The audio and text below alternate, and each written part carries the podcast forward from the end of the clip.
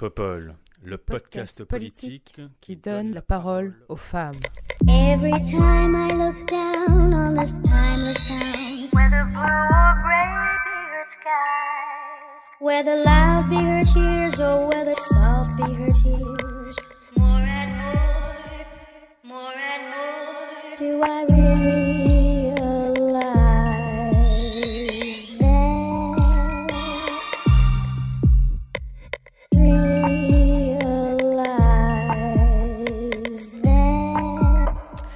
Bonjour, bonjour, bienvenue sur ce 18e épisode de Popol. Et pour ce 18e épisode de Popol, j'ai le plaisir de recevoir Caroline Janvier. Bonjour Caroline, Bonjour.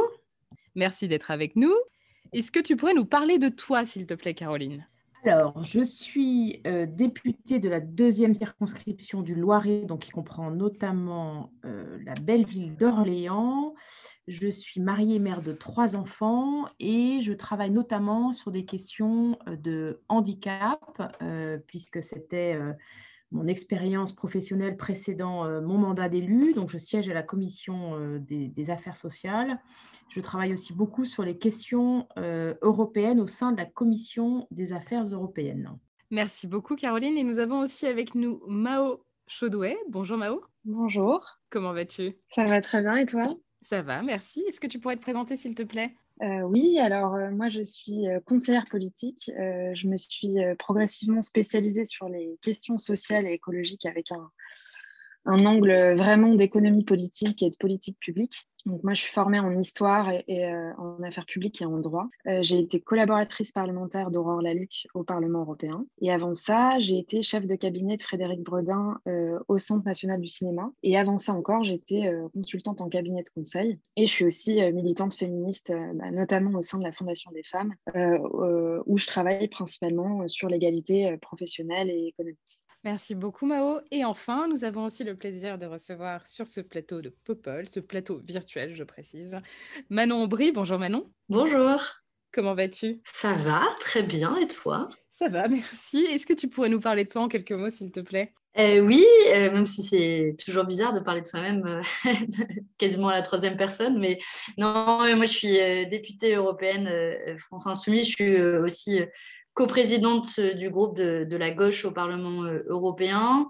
Euh, j'ai été élue il y a deux ans aux dernières élections européennes et avant ça, je travaillais dans le secteur associatif. Je faisais de la recherche et j'étais porte-parole pour l'ONG Oxfam sur les questions de lutte contre l'évasion fiscale et les inégalités qui sont encore aujourd'hui mon dada.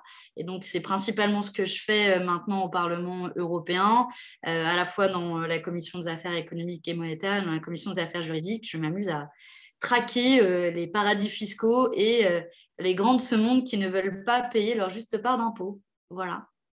Ouais, c'est un beau combat aussi. En tout cas, merci beaucoup à toutes les trois d'être présentes aujourd'hui. On va parler de communication politique et nous parlerons ensuite des avancées en matière de droits des femmes. Alors, premier sujet, la communication politique en 2021. Live sur Instagram avec des influenceurs, échange en direct sur Twitch, vidéo sur TikTok, participation à des rooms sur Clubhouse. Les personnalités politiques sont de partout dans les médias.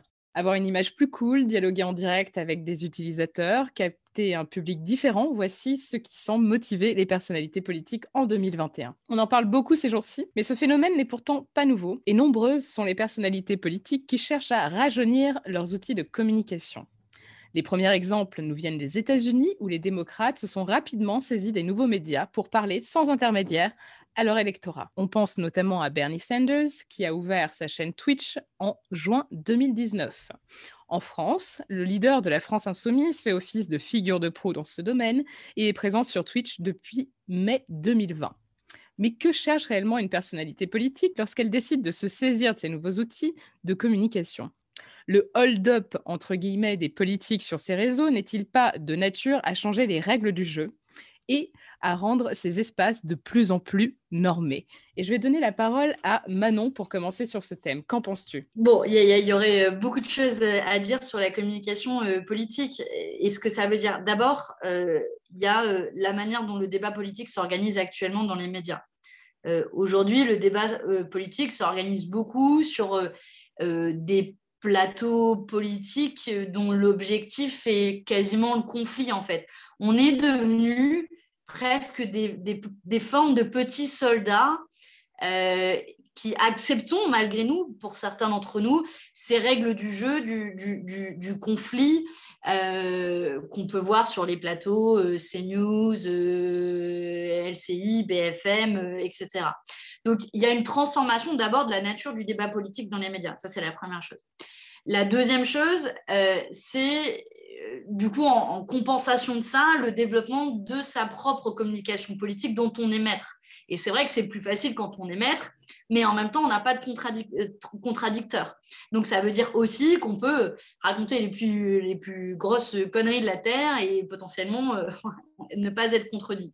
Mais ça pose quand même question parce que euh, si aujourd'hui ça s'est autant développé, c'est parce qu'il y a une défiance des gens dans les médias euh, classiques qui fait qu'on utilise d'autres sources de communication et d'information pour avoir un lien plus direct avec les gens et, développer aussi un lien de, confiance euh, qu'on n'arrive pas forcément à tisser dans la communication classique qui est la communication euh, des, médias. Et qui nous permet de parler des sujets que les médias ne nous permettent pas euh, de parler. C'est ça aussi le cœur du problème pour moi, c'est qu'on va aborder, on va faire le choix d'aborder des sujets qui sont assez peu abordés par euh, les médias. Euh, voilà, moi, j'ai travaillé cette semaine sur une directive sur le devoir de vigilance des entreprises multinationales pour qu'elles soient responsabilisées pénalement et juridiquement si jamais elles violent les droits de l'homme ou elles saccagent l'environnement. Bon, c'est pas un texte euh, qui va faire la une des médias. Bah, du coup, moi, je vais faire mon live, Facebook, euh, Instagram, et en effet, je vais informer les gens de ce qu'on a fait euh, au Parlement européen sur le sujet et aussi la manière dont ils peuvent nous aider à nous soutenir. Donc, l'idée, c'est comment, bah, en fait, on, brise ces espèces de murs artificiels qui existent aujourd'hui entre la politique et les gens et qui contribuent à ce désamour politique. Donc, je pense que ce développement, il s'est fait naturellement, il est tant un besoin euh, de rapprochement euh, des, politiques avec, euh, avec les gens, mais il est aussi un témoignage de, des médias qui ne jouent plus toujours leur rôle de, de débat politique sur des sujets qui intéressent les gens. Ouais, c'est assez intéressant ce que tu dis je, partage en, effet un peu. Moi, j'ai comment dire, une position particulière un positionnement particulier dans, dans, ce débat parce que j'ai moi-même créé un média il y a trois ans qui était Place du Palais Bourbon, le premier podcast politique euh, en France, en partant du constat effectivement que euh, la politique était quelque chose de trop austère, de trop compliqué, et qu'il fallait faire en sorte de recréer du lien entre euh, les élus et, et, leurs électeurs et électrices. Et aujourd'hui, quand je vois des, personnalités type Samuel Etienne, parce que c'est aussi pour ça qu'on parle de, ce sujet aujourd'hui, c'est ce qui s'est passé ces derniers temps en politique, qui sur Twitch invite François Hollande, qui bientôt invitera Jean Castex, et peut-être a fait un appel du pied à Marine Le Pen, moi je dois vous avouer que ça me gêne un peu. Ça me gêne un peu parce que je me dis, mais en fait, moi, cette espèce de liberté que j'ai essayé de saisir, dont j'ai essayé de me saisir avec mes propres moyens, qui sont très très très très petits hein, par rapport à, un journaliste tel que Samuel Etienne qui vient un peu de l'intelligentsia des médias euh, français, viennent un peu casser le bail en quelque sorte avec des règles du jeu qui ne sont plus tout à fait les mêmes. C'est-à-dire que moi, typiquement aujourd'hui sur euh, Popol, eh bien non, je n'ai pas envie d'avoir des personnalités du Rassemblement national. Euh, j'ai envie d'avoir des personnalités de la République en marche, j'ai envie d'avoir des personnalités de la France insoumise, j'ai pas envie d'avoir certaines personnalités de, LFI ou certaines personnalités de LRM, et pour autant, euh, personne ne va venir m'embêter là-dessus je ne suis pas euh, soumise au CSA et c'est super important. Moi, ce que je crains vraiment en voyant ces, usages, c'est de me dire que finalement, l'espace qui fait qu'aujourd'hui, c'est un espace agréable où on peut parler de manière, simple et sans filtre, deviennent des espaces excessivement normés. je ne sais pas, toi, Caroline, tu perçois les choses comment? Je, me pose beaucoup de questions aussi avec euh, ce qui se passe. Je suis assez d'accord avec Manon sur le fait qu'on a, nous, euh, la euh, nécessité de développer tout un tas d'outils. Moi, je suis sur Facebook, Twitter, Instagram, LinkedIn, j'ai un site internet, une newsletter pour finalement mettre en lumière un certain nombre de sujets, euh, notamment les questions de handicap qui font euh, aussi rarement beaucoup parler. Je travaille euh, de façon plus récente sur le sujet du cannabis et là, il suffit de prononcer le, nom pour que effectivement les, médias s'y intéressent. mais tout ce que j'ai fait depuis trois ans sur, le handicap, on n'en a pas trop parlé. et donc, à la fois, il y, a, la nécessité pour nous, et, moi, j'ai un retour très positif de mes électeurs d'avoir autant de supports de communication. Ils me disent finalement, on, maîtrise, euh, on voit de beaucoup plus près quel est votre quotidien et, vos sujets. Euh, mais euh, cela, effectivement, ne, permet pas d'avoir un débat contradictoire et une médiation un, par un, journaliste. Et donc, je crois que ces, nouveaux espaces et ces plateformes, elles sont nécessaires.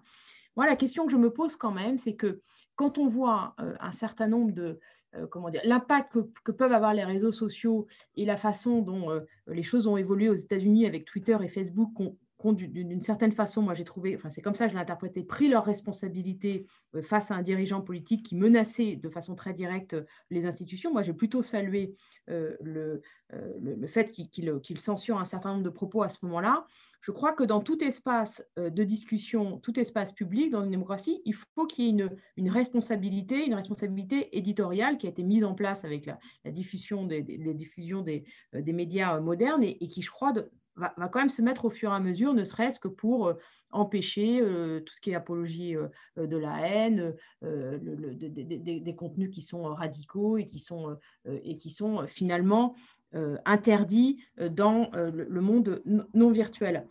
Cela étant, moi, il y a quelque chose que je trouve assez, assez comment dire, agréable dans, ces nouveaux médias et, ces nouveaux interlocuteurs comme toi, Léa, c'est le fait que moi, j'ai été élue pour la toute première fois il y a, trois ans, comme toi, Manon, et on se retrouve, enfin en tout cas moi, je, me suis retrouvée à, certains moments un peu face à un mur, face à des journalistes politiques qui euh, avait une grille de lecture euh, et beaucoup plus quelque part euh, de, longévité que moi et qui par exemple revenait avec nous, nous en marche, on a voulu effectivement un petit peu sortir de, cette grille de lecture gauche-droite et de cette façon de mettre une étiquette sur toutes les idées en fonction de voilà d'une histoire et d'une idéologie qui était rattachée à une famille politique.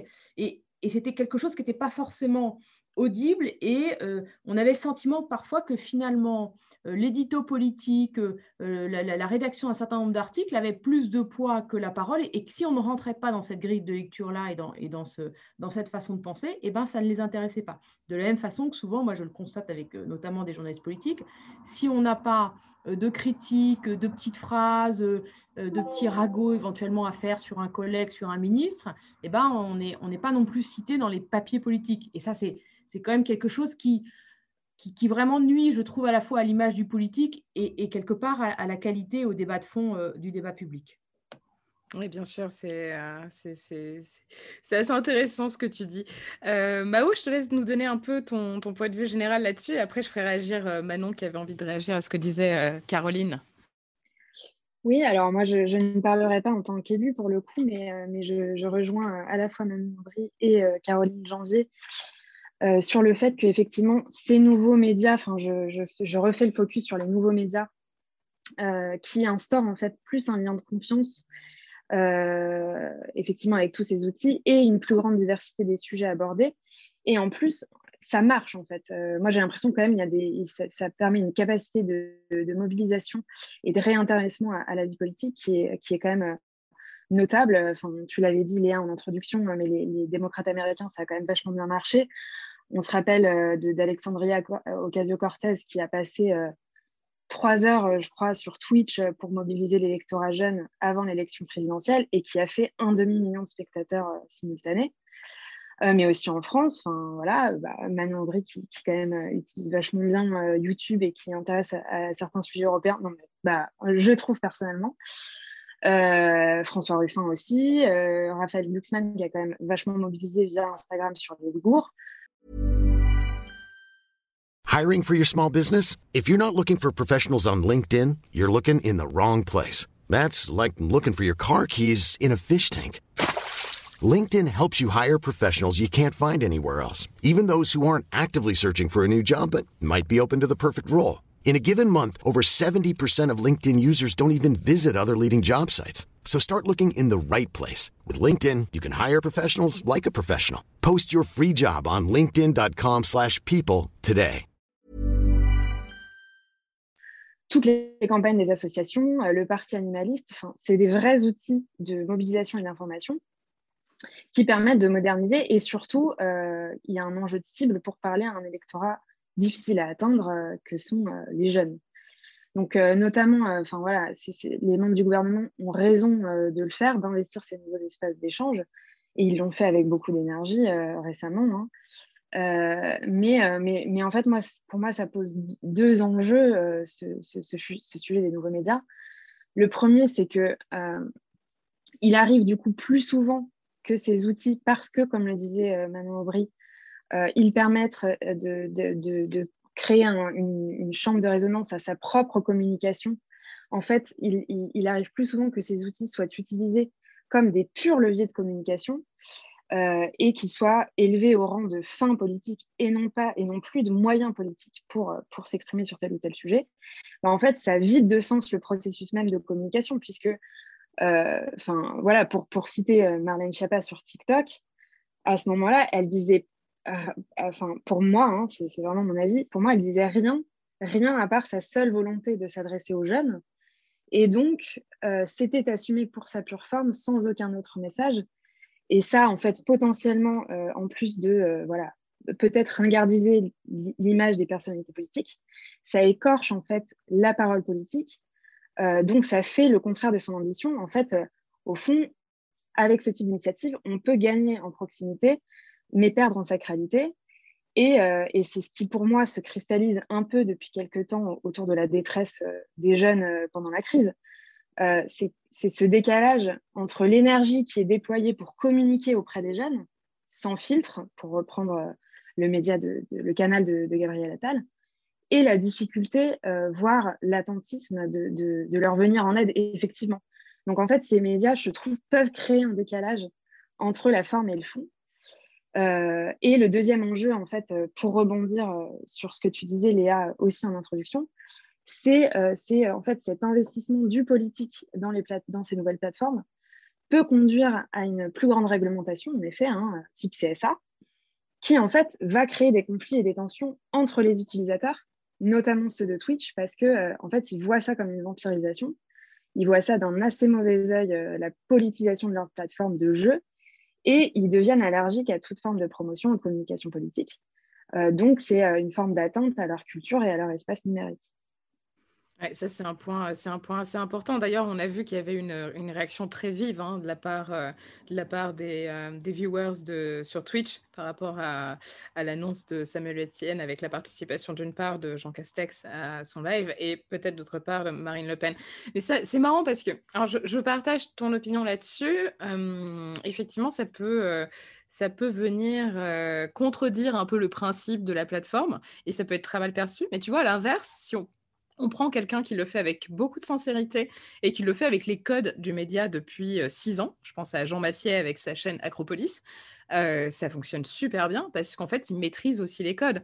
Quand tu donnais l'exemple aussi, Mao de Alexandria Ocasio-Cortez, qui est arrivé à avoir 500 000 viewers sur Twitch, c'est parce qu'elle a aussi accepté de, de faire sien en fait les codes de la plateforme et c'est aussi ça qui est super important. Moi là où je trouve que Gabriel Attal se plante un peu, c'est parce que en fait quand il fait des lives sur Instagram, c'est tellement presque anachronique par rapport aux personnalités avec lesquelles il parle. on a l'impression que c'est deux personnes qui se comprennent pas quoi, on dirait une poule devant un coteau d'un côté comme de l'autre. Enfin c'est beaucoup moins bien enfin, fait et beaucoup moins sincère et je pense que ça c'est un peu peut-être la clé pour arriver à un peu percer sur les réseaux sociaux.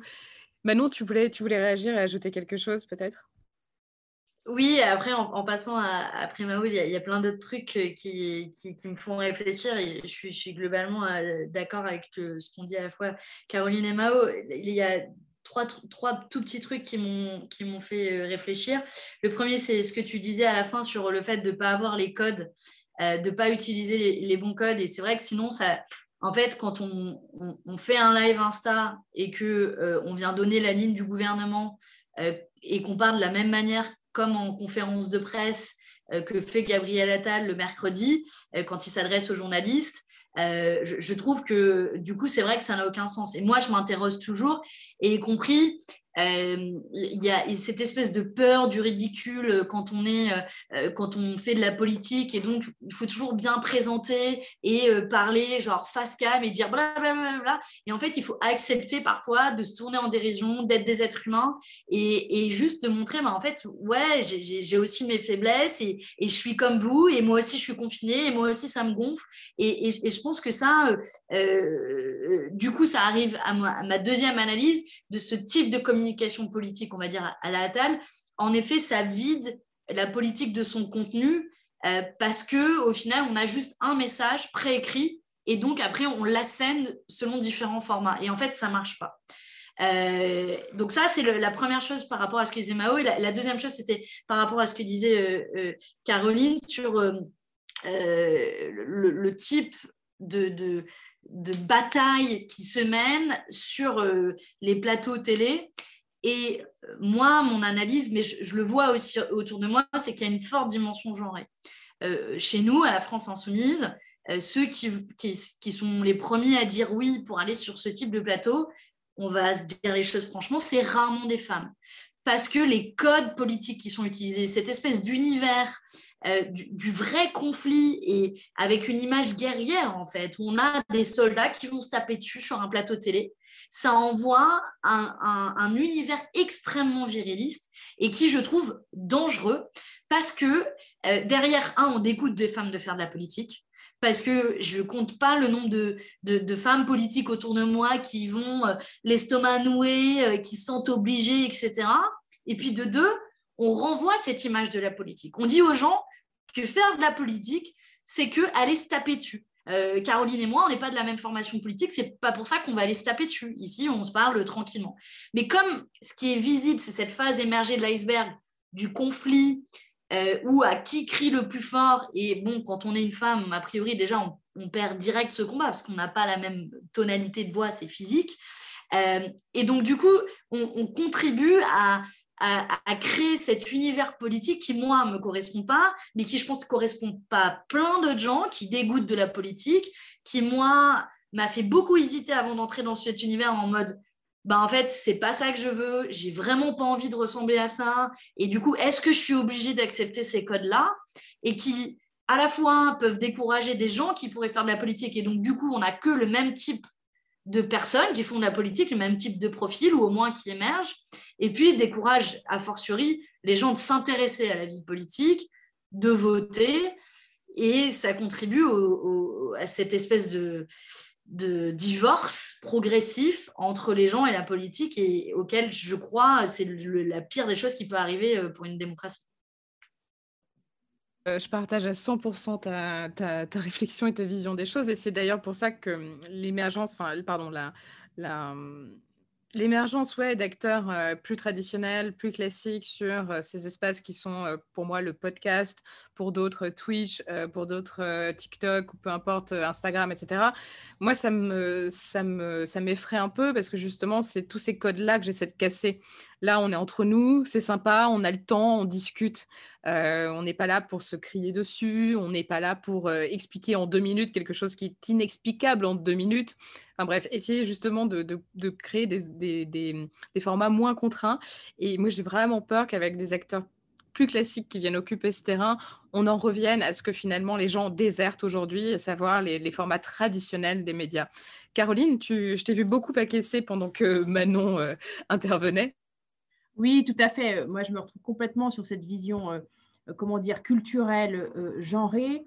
Euh, avec notamment cette conflictualité, cette question du rapport de force, du territoire qu'il faut défendre et qui passe forcément par, euh, euh, par le conflit. et je rajouterais aussi la dimension un peu politique spectacle, quoi, buzz. Et pour et qu'il y ait un buzz, et eh ben, il faut que quelqu'un crie, que quelqu'un s'insulte et que, et, que, et, que, et que tout le monde en parle ensuite. Et, et, moi, j'étais aussi frappée de la façon dont, et c'est pour ça que j'ai le sentiment qu'on est dans une phase un petit peu transitoire, euh, dont la façon dont beaucoup de commentateurs politiques, et pour moi, il y a une responsabilité partagée à la fois d'une certaine euh, génération politique, mais aussi d'une certaine génération euh, de journalistes, où on attend du politique une très grande assurance, une très, très grande connaissance de sujet, euh, une absence totale d'humilité et de modestie et, une forme de un peu de réponse à tout. Et quand on se positionne différemment, moi j'ai eu plusieurs euh, commentaires sur des petites vidéos que je faisais euh, effectivement assez rapidement avec mon équipe, ça nous a un peu rigolé, on faisait des choses et, les gens me disaient mais tu n'as pas peur que, que, du coup les gens ne, te, manquent un peu de respect et que tu et donc le fait de cultiver euh, quelque part la proximité, une forme euh, d'humilité ou en tout cas de, euh, comment dire, de lucidité sur, sur ce qu'on est et sur, et sur ce qu'on n'est pas. C'est aussi un code, moi, qui me semble, qui me semble assez genré et qui correspond justement au code que tu évoquais, Léa. Et, je pense qu'aujourd'hui, on a un certain nombre de, de ministres ou de députés qui sont un petit peu à cheval, c'est-à-dire qui veulent à la fois plaire à ses commentateurs euh, politiques et collègues, et donc ils vont leur parler euh, avec, euh, avec ces codes-là, et en même temps ils se disent il faut qu'on atteigne ces cibles, ces jeunes, et, sauf qu'il y a un moment, on ne peut pas être sur ces deux. Donc moi j'ai le sentiment voilà, qu'on est un peu dans cette phase transitoire, j'ai beaucoup d'espoir sur voilà, une autre forme de, de, communication plus authentique, plus sincère, et, qui finalement permettent aux gens aussi de se dire bah, la politique, ce n'est pas que le fait euh, euh, des, hommes et des femmes politiques, mais en fait, c'est la vie de la cité, donc ça, nous concerne tous.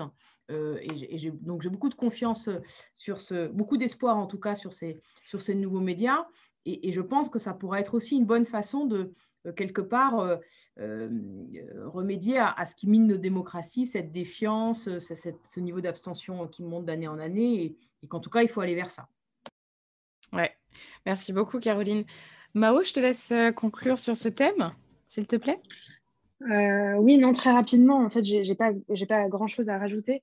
Euh, je, voulais juste rebondir sur euh, bah, le caractère genré, effectivement, des médias et de la communication politique en général, comme le disait Manon. En fait, je suis entièrement d'accord avec cette question de, justement du vocabulaire du conflit et de la guerre qui, est dans les médias et qui a jamais été autant cristallisé pendant la, crise du Covid. En fait, c'est assez marrant de voir à quel point euh, le caractère genré des médias s'est manifesté pendant la crise, puisque euh, on a eu à la fois un vocabulaire très viriliste de la guerre, donc il faut aller au conflit, etc. Et en, même temps, euh, il y a une, confiscation de la parole des femmes, donc, par exemple, qui représentait 46% des, des, médecins généralistes et spécialistes, et qui n'ont été que 27 des interrogés dans les médias.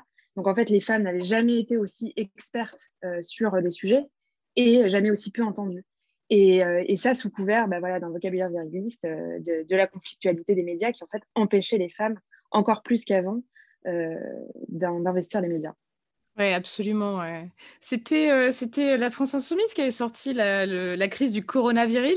C'est ça, hein, Manon, je parle euh, sous ton couvert. c'était un, meeting, enfin un meeting numérique qu'on avait lancé avec, euh, avec Clémentine Autain parce que justement, en fait, on n'en pouvait plus que, que, les hommes parlent pour nous dans un langage euh, guerrier qui ne nous correspondait pas, pour faire court. Alors, on voulait parler avec vous aujourd'hui des avancées en matière de droits des femmes. La lutte est quotidienne, mais il est important de en dresser le bilan occasionnellement, et c'est souvent ce qui est fait le 8 mars, le jour de la journée internationale des droits des femmes. C'est souvent à cette occasion que les gouvernements présentent leur bilan en la matière, ainsi que de nouvelles mesures. Et cette année ne fait pas exception puisque la majorité a présenté à l'Assemblée nationale une proposition de loi pour accélérer l'égalité économique et professionnelle entre les femmes et les hommes. En parallèle, l'exécutif s'est félicité de son bilan en la matière en mettant notamment en avant le Grenelle des violences conjugales. Mais du côté des associations féministes, la déception est palpable. Et beaucoup regrettent que la grande cause du quinquennat ne soit pas davantage prise au sérieux, notamment à travers la mise en place de réformes structurelles. Plus globalement, les associations féministes dénoncent un décalage important entre ce qui est dit et ce qui est fait. Est-ce que vous partagez ce constat? On va commencer avec toi, Caroline. Qu'en penses-tu? Alors évidemment, je comment dire, euh, je ne peux que euh, euh, saluer les, efforts qui ont, été faits depuis, trois ans. Je vais les rappeler rapidement parce que, vous les connaissez. Il y, a déjà quand même la féminisation du, Parlement qui comprend maintenant 39% de femmes. Hein. C'est plus que sur d'autres catégories d'élus, notamment locaux. avec des stratégies politiques de donner à des candidats des circonscriptions qui étaient gagnables, ce qui n'était pas le cas, je pense notamment des républicains. Euh, et il y a un certain nombre de, mesures qui ont été votées sur l'allongement du, délai de prescription pour les crimes sexuels, la mise en place du bracelet euh, anti-rapprochement. Une mesure qui me tient beaucoup à cœur, qui est la question de la création de l'index pour l'égalité professionnelle, hein, qui oblige finalement les entreprises à communiquer et donc à avancer sur cette question-là, le doublement du, congé paternité, la lutte contre les impayés de pension alimentaire, donc beaucoup de choses comme ça.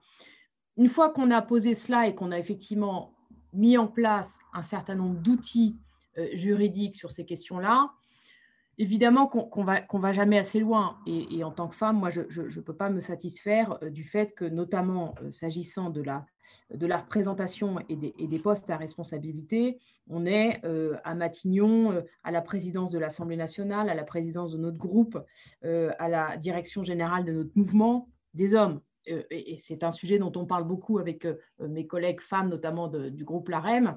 on s'est beaucoup interrogé sur les raisons de cela et, elles sont diverses, mais on n'a pas réussi à euh, faire progresser, euh, et ça c'est presque une idée, c'est presque un, changement culturel, à associer euh, à, la, notion de pouvoir et, de légitimité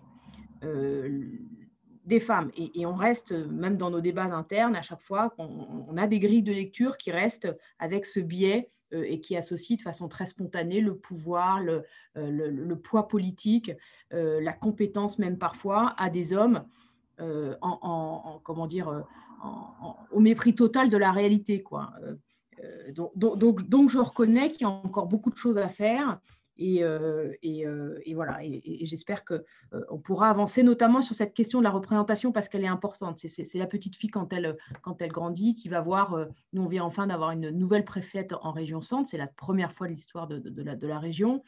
et voilà, les petites filles qui vont voir le préfète, des députés, des mères femmes, et ben elles vont pouvoir aussi se projeter. Donc cette question-là, elle, est à mon avis fondamentale. Oui, absolument. Mao? Tu as suivi, j'imagine, toutes les, euh, toutes les annonces qui ont été faites euh, pendant cette semaine, parce que finalement, cette journée euh, devient une semaine, ce qui est une bonne chose. Oui, oui, de fait, j'ai suivi ça de près et je suis aussi cette, cette proposition de loi de près. En fait, euh, moi, je vais faire un, commentaire plus général, euh, si je peux. C'est que, de fait, il y, a eu des mesures qui, euh, ont été avancées. Hein. Ça a été la grande cause du quinquennat. Et, même si individuellement, on peut les critiquer ou critiquer leur caractère partiel, hein, je pense notamment à, l'index de l'égalité.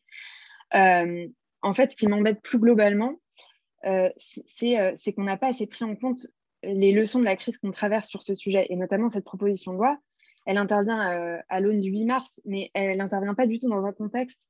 Enfin, il y a un décalage un peu, je trouve, parce que elle ne prend pas en compte euh, les, choses inédites euh, qui, se passent aujourd'hui autour de, la question de, l'égalité.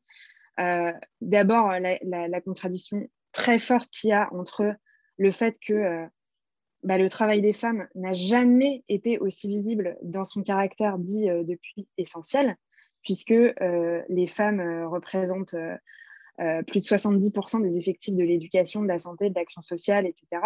Donc, 90% euh, des infirmières, des aides-soignants, des aides-ménagères, j'en passe, des agents d'entretien, etc. Et en même temps, euh, ce même travail n'a jamais été aussi visible dans sa précarité. C'est-à-dire que ces métiers restent les plus bas dans l'échelle sociale et économique, et plus généralement, euh, les droits des femmes euh, reculent partout puisque ce sont les plus exposés à la crise en termes d'accès au marché du travail et aux soins, à l'école, avec des conséquences euh, considérables hein, qui, vont, rester des décennies.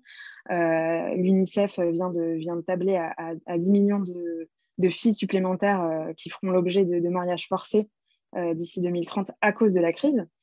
donc on a voilà, cette contradiction très forte, très visible, très conflictuelle et euh, qui n'a pas du tout, ou de façon très partielle selon moi à travers le Ségur, été prise en compte par le gouvernement, euh, qui euh, n'a instauré par exemple aucune égale conditionnalité dans les plans de sauvetage ou dans les plans de relance, et il n'y a pas eu de renforcement d'égale conditionnalité aussi dans cette proposition de loi. Et la deuxième chose inédite, c'est quand même une crise où beaucoup de femmes ont travaillé gratuitement, entre les femmes qui ont vu leur charge domestique exploser avec le confinement et le télétravail, et c'est un truc dont on ne parle pas. Alors, c'est un travail, en fait. Et euh, par exemple, les couturières qui ont fabriqué des, masques pendant des mois euh, dans des quantités industrielles sans être rétribuées. Les élèves infirmières qu'on a réquisitionnés sous le statut de stagiaire, c'est-à-dire entre 0,80 et 1,40 de alors même qu'elles ont été justement réquisitionnées parce qu'elles ont un diplôme et que ce diplôme a de la valeur et notamment une valeur monétaire, et qu'on a nié partout cette valeur monétaire du travail des femmes au nom de valeurs supérieures de solidarité, de générosité pour un pays, encore une fois, en guerre. Et en fait, pour moi, et je, finirai là-dessus, c'est des enjeux euh, sociaux qui sont euh, partiellement, voire complètement absents, euh, notamment de cette proposition de loi et des réflexions aujourd'hui, pour accélérer l'égalité économique et professionnelle, voire au contraire, cette proposition de loi cherche à orienter les femmes vers des secteurs plus rémunérateurs, ce qui est bien. Hein. Mais en fait, le problème, c'est au contraire l'échelle des valeurs de ces métiers pourquoi ils ne sont pas plus rémunérés alors même on les requalifie d'essentiels. Et on cherche, euh, par exemple, à faire la même chose avec les entreprises, un état des lieux genrés, des 10% de postes à responsabilité, etc. C'est absolument nécessaire, mais ce n'est pas suffisant en fait. La priorité, surtout dans ce contexte de crise, c'est pas tant d'améliorer, euh, pour moi, euh, la place des femmes au plus haut niveau de l'entreprise, parce que ça ne réglera pas la question de l'égalité économique en général. Ce qu'il faut, c'est s'attaquer à toutes les salariés femmes et, euh, il ne s'agit pas tant d'adapter les femmes à notre modèle économique, donc les faire choisir des filières plus rémunératrices, etc. Ça, il faut le faire. Mais il faut surtout quelque chose de d'holistique, en fait, sur notre modèle tout entier. Il faut, il faut réussir à chausser les lunettes euh, du genre ou des lunettes féministes qui prennent en compte la place sociale et économique des femmes dans les leçons à tirer de cette crise et qui nous permettraient d'aller beaucoup plus loin, de redéfinir tout un modèle, aller vers un modèle voilà, de promotion des métiers du lien euh, qui aurait l'avantage de revaloriser économiquement les femmes, plutôt prendre la question dans ce sens-là. Voilà. Oui, donc toi, tu, sembles partager un peu l'opinion de, euh, des associations qui considèrent qu'il faudrait vraiment intervenir sur des mesures beaucoup plus euh, structurelles et structurantes euh, que des mesures, des mesurettes comme certaines, certaines disent. Manon, tu, tu, as suivi tout ça et peut-être que tu as une perspective européenne, parce que, alors attends, si je ne me trompe pas, la stratégie européenne d'égalité femmes-hommes a été adoptée il y a un an tout pile, non? Au niveau de la Commission? Plein de trucs qui ont été bloqués. Par exemple, la question euh, de l'égalité dans les conseils d'administration. Euh, c'est un dossier, je crois maintenant, ça fait huit ans qu'il est bloqué au Conseil. Donc ça en dit long de à quel point c'est une priorité sur la scène européenne. Et puis surtout, l'actualité européenne, elle est marquée euh, par euh, un, retour en arrière, s'agissant notamment du droit à disposer de notre corps, puisque la Pologne vient de facto de rendre impossible, à travers une décision de la Cour constitutionnelle, l'accès à l'IVG mais on oublie souvent, mais ce n'est pas le seul pays où l'accès est interdit, parce qu'à Malte, c'est aussi interdit, et puis il est en pratique restreint dans plein d'États, euh, euh, que ce soit à travers la clause de conscience, qui dans certains États est, très suivie, qui fait que c'est difficile en pratique, dans d'autres, c'est pas remboursé par la Sécu, donc euh, un truc aussi j'ai envie de dire, aussi simple et, fondamental en fait que le droit à l'IVG. moi, je fais partie d'une génération, je suis née le, droit à l'IVG existait déjà, je veux dire, il n'y avait plus de débat sur le sujet. Donc, naïvement, j'ai grandi dans un environnement où je pensais que c'était un acquis. Et en fait, on se rend compte à quel point, non seulement euh, la, taille du chemin encore à parcourir pour les femmes pour conquérir les droits, mais à quel point ces droits sont fragiles. Et ils sont sans cesse remis en cause par les forces du conservatisme, et on le voit à travers l'Europe, et c'est malheureusement un des enseignements principaux de l'Union européenne. Euh, par ailleurs incapable de hausser le ton quand il s'agit de protéger ses droits, et je pense à la Pologne spécifiquement, puisqu'on a un mécanisme de l'état de droit très faible, euh, qui fait que l'Union européenne ne joue pas le rôle qu'elle devrait jouer. En mon sens, ce pourquoi elle devrait exister, euh, c'est de protéger ses droits fondamentaux. Après, pour réagir à, ce que disaient euh, euh, Caroline et Mao, pour moi, il y a un enjeu, deux enjeux fondamentaux euh, qui, manquent peut-être. Le premier, c'est quand même la question centrale du financement. la lutte contre les violences faites aux femmes mérite un financement colossal et c'est pour ça hein, d'ailleurs que les, les assos parlent du milliard, le milliard, le milliard. Mais le fait est qu'on a vu en Espagne, si on reprend une autre perspective européenne que quand on met véritablement de l'argent dans la prévention des violences faites aux femmes, ça obtient des résultats. J'ai plus les chiffres exacts par cœur en tête de la baisse notamment du nombre de féminicides en quelques années en Espagne, mais il est colossal. Euh, en, France, on est loin de là et, même le confinement a accéléré, a aggravé les choses, je dirais, puisque le nombre de signalements, notamment pour violences faites aux femmes, a augmenté. Et puis, pour rebondir sur ce que disait euh, Mao, sur la partie euh, écart de salaire et sur la partie euh, revalorisation financière, bon, moi, j'avais pas de doute sur l'utilité sociale des métiers aide-soignante, infirmière, caissière, aide à domicile, etc. Mais J'espère qu'après l'année qu'on vient de vivre, ceux qui pouvaient en douter peuvent en être convaincus au vu du rôle que jouent ces métiers qui sont pourtant à très forte prédominance féminine. Certains d'entre eux, c'est 80, voire même 90% de femmes qui en occupent. Et surtout, on oublie à quel point à la fois ces métiers sont centraux dans notre société et à la fois à quel point ils sont pénibles. Une caissière, c'est euh, jusqu'à une tonne qu'elle peut soulever par jour juste euh, en, euh, en, faisant passer les produits sur sa caisse. Une infirmière, c'est 10 à 12 km parcourus par jour juste pour aller de chambre en chambre.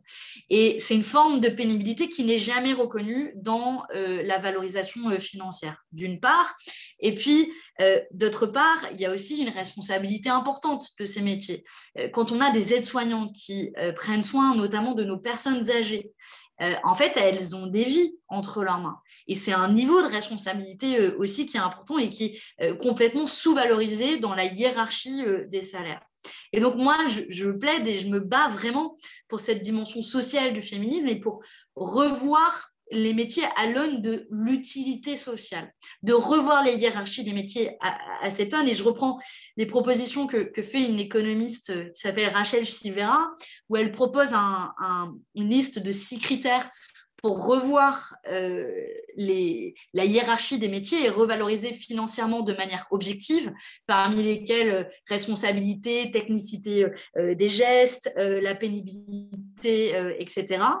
Euh, et qui euh, sont des moyens de, de, revaloriser, mais de manière objective. Et d'ailleurs, c'est ce qui a été fait euh, au Québec il y a 20 ans et qui a donné lieu à une revalorisation de 5 000 euros par an pour les infirmières notamment.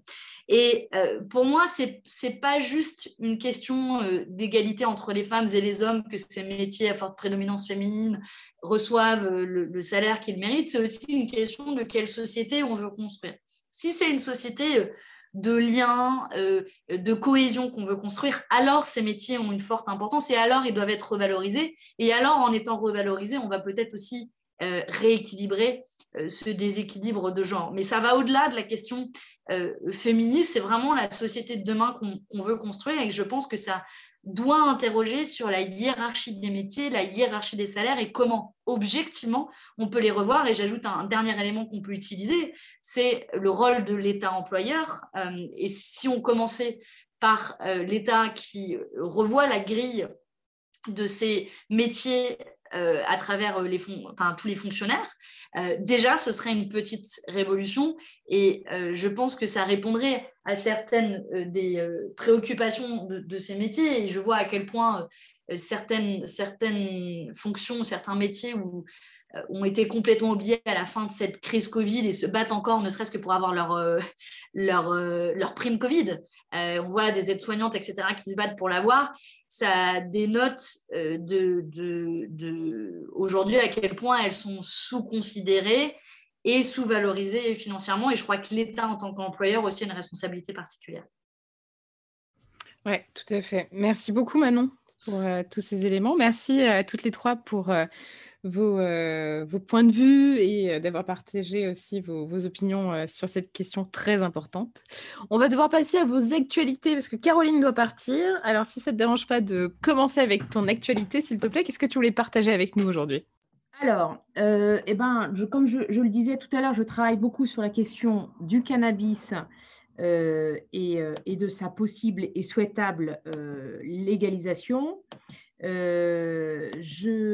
Donc ça, c'est un sujet qui m'occupe puisque nous avons euh, terminé une mission d'information qui a duré près d'un an avec euh, près d'une centaine d'heures d'audition sur ce sujet-là. On a vraiment fait un travail très conséquent et on a essayé de privilégier une approche qui soit celle de l'efficacité de la politique publique et pas de l'idéologie. Parce que sur le sujet des drogues, on arrive facilement à des, à des postures, à des approches manichéennes et euh, en disant la drogue c'est mal. Et évidemment que la, drogue euh, présente beaucoup de, risques et de dangers. Euh, mais nous, ce qu'on a essayé de voir, c'est comment est-ce qu'on peut mieux lutter contre ces risques-là. Et voilà, beaucoup d'experts s'accordent sur le fait que la légalisation avec une régulation de l'État permet finalement de faire baisser la consommation des jeunes, de contrôler sanitairement les, substances et, de, faire baisser aussi la, criminalité. Donc ça, c'est un, sujet qui euh, m'occupe. Euh, moi, j'avais, Léa, tu nous avais aussi proposé un petit sujet qui n'avait pas forcément de, lien direct. J'avais juste envie d'intervenir sur un, petit sujet, puisqu'on parle de communication. Moi, j'essaie de communiquer beaucoup avec des BD, euh, puisque je trouve que ce sont des supports pédagogiques, esthétiques, visuels, où on a une espèce de, double dialogue avec le, à la fois le scénariste, mais, aussi le dessinateur. Et je suis assez euh, euh, émerveillée par la, créativité des, euh, nouveaux auteurs. Et, je trouve que l'actualité et, la politique s'invitent de plus en plus dans les BD. Donc, on a évidemment des, notamment des, la revue dessinée, mais on a beaucoup de BD qui interrogent soit des grandes figures. Il y a une BD qui vient de sortir sur Olympe de Gouges, vachement bien. Et donc voilà, je voulais, juste signaler ça au passage, puisque je crois que pour retrouver un petit peu des termes communs de débat, il nous faut aussi privilégier des supports qui soient euh, autres que euh, bah, la télévision, euh, les réseaux sociaux, et, la BD me paraissait intéressante. Voilà. C'est super intéressant, tu as raison. Moi aussi, je suis une grande fan, une grande, grande fan de BD. D'ailleurs, en ce moment, je suis en train de lire la BD sur les coulisses du Palais Bourbon. Tu pensais à celle-ci, Manon aussi? C'est génial, je vous le conseille vraiment. Ouais, c'est vraiment, c'est super chouette. Merci Caroline, on te laisse filer. Et je laisse parole, la parole à Manon pour euh, nous parler de ton actu. Manon, qu'est-ce que tu voulais partager avec nous aujourd'hui? Moi, je résiste pas à vous parler du combat qu'on a mené ces dernières semaines. Euh, j'en ai parlé euh, rapidement tout à l'heure sur le devoir de vigilance des entreprises multinationales.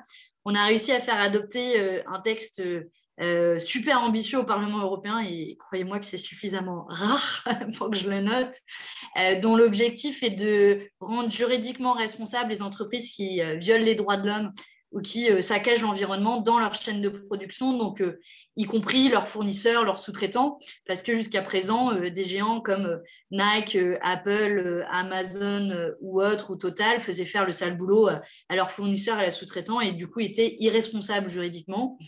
Eh bien ça, ça va changer euh, grâce à un texte qu'on a réussi à faire euh, adopter euh, cette semaine et malgré la mobilisation importante des lobbies qui ont essayé de, torpiller le texte et de le vider de sa substance en y apportant extrêmement, enfin, beaucoup de limites qui, auraient de facto limité la portée du texte.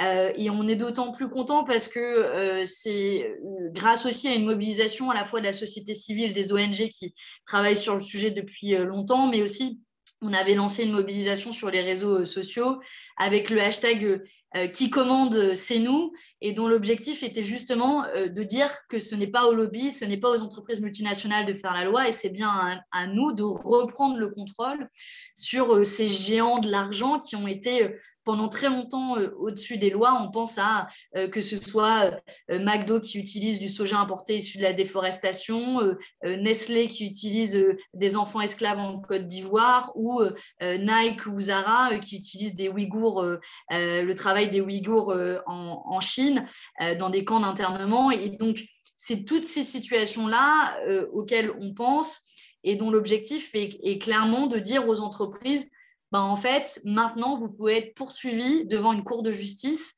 euh, euh, dans l'Union européenne euh, pour tous ces crimes-là qui étaient jusqu'à présent impunis. Et comme des fois, quand on fait de la politique, on a tous des moments de doute et on se dit mais pourquoi je suis là en fait? À quoi je sers? Et ben quand on, quand on arrive rarement, je dois le dire, à gagner des trucs, ben on se rappelle pourquoi on est là, pourquoi on l'a fait et pourquoi ça vaut le coup de se battre. Et on espère que euh, ce sera traduit par de l'action. Évidemment, après il y a le bras de fer avec la Commission européenne pour que le texte soit adopté euh, en l'état. Mais voilà, je voulais saluer la mobilisation dans ce sens. C'est génial, bravo, super combat, c'était important que tu en parles, super important, mais bravo on, est avec vous. Mao, je te laisse euh, nous parler de, de l'actu que tu voulais partager avec nous aujourd'hui, s'il te plaît. Ouais, euh, ben je, rajoute un bravo parce que j'imagine à peu près la difficulté à faire euh, adopter un, tel texte et l'énergie que ça demande. Donc vraiment bravo.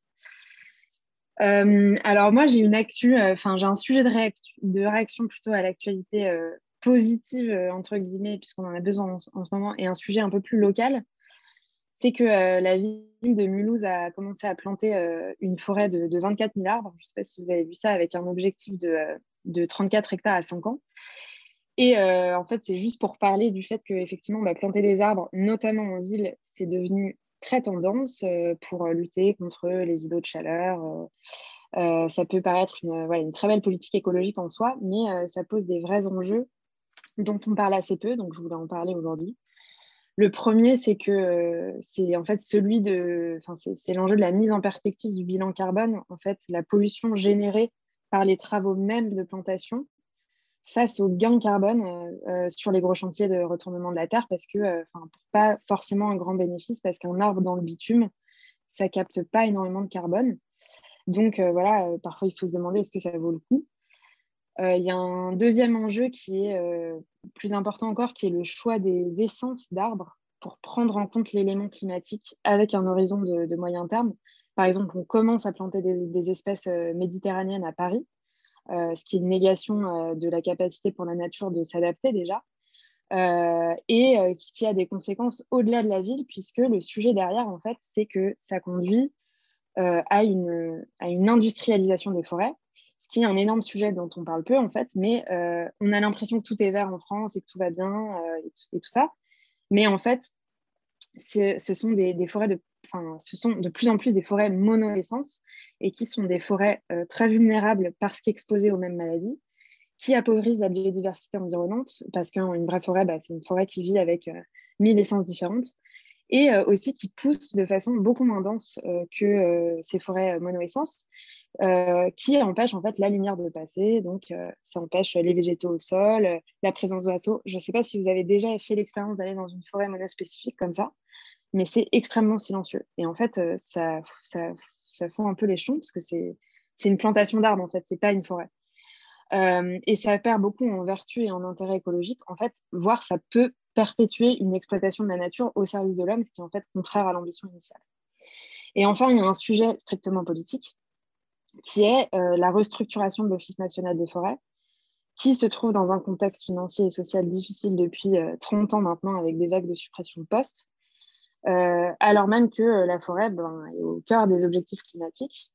il est même question d'une privatisation bien avancée de l'ONF, donc, donc avec une gestion forestière qui sera beaucoup plus penchée vers le profit que vers le respect de l'environnement.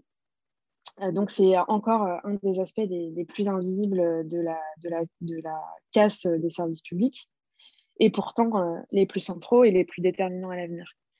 Et, un, dernier sujet qui est aussi, enfin, qui est politique, qui est aussi quasi éthique en fait, puisque planter des arbres, c'est devenu une opération marketing pour énormément d'entreprises polluantes, comme le géant italien des, des, des, énergies fossiles Eni, ou même la Fondation Total qui veut euh, réorienter son activité vers la protection des forêts. Et en fait, ben, ça, ça, peut, ça va devenir un alibi pratique pour euh, pouvoir continuer à polluer sans être pointé du doigt, etc. Mais qui ne fait en fait qu'étendre euh, la logique de marché à travers la logique de compensation carbone et non pas de réduction des émissions et de restauration des forêts. C'était, c'était super intéressant, merci beaucoup. J'ai, appris beaucoup de choses. Mais c'est, un sujet ouais, dont il faut vraiment, vraiment parler. Comme tu le disais à très juste titre, ce que font les, géants industriels type Eni ou, ou Total ne vont pas tout à fait dans le bon sens, en effet. Bon, mais je vous remercie beaucoup, beaucoup de votre participation à ce 18e épisode de Popol.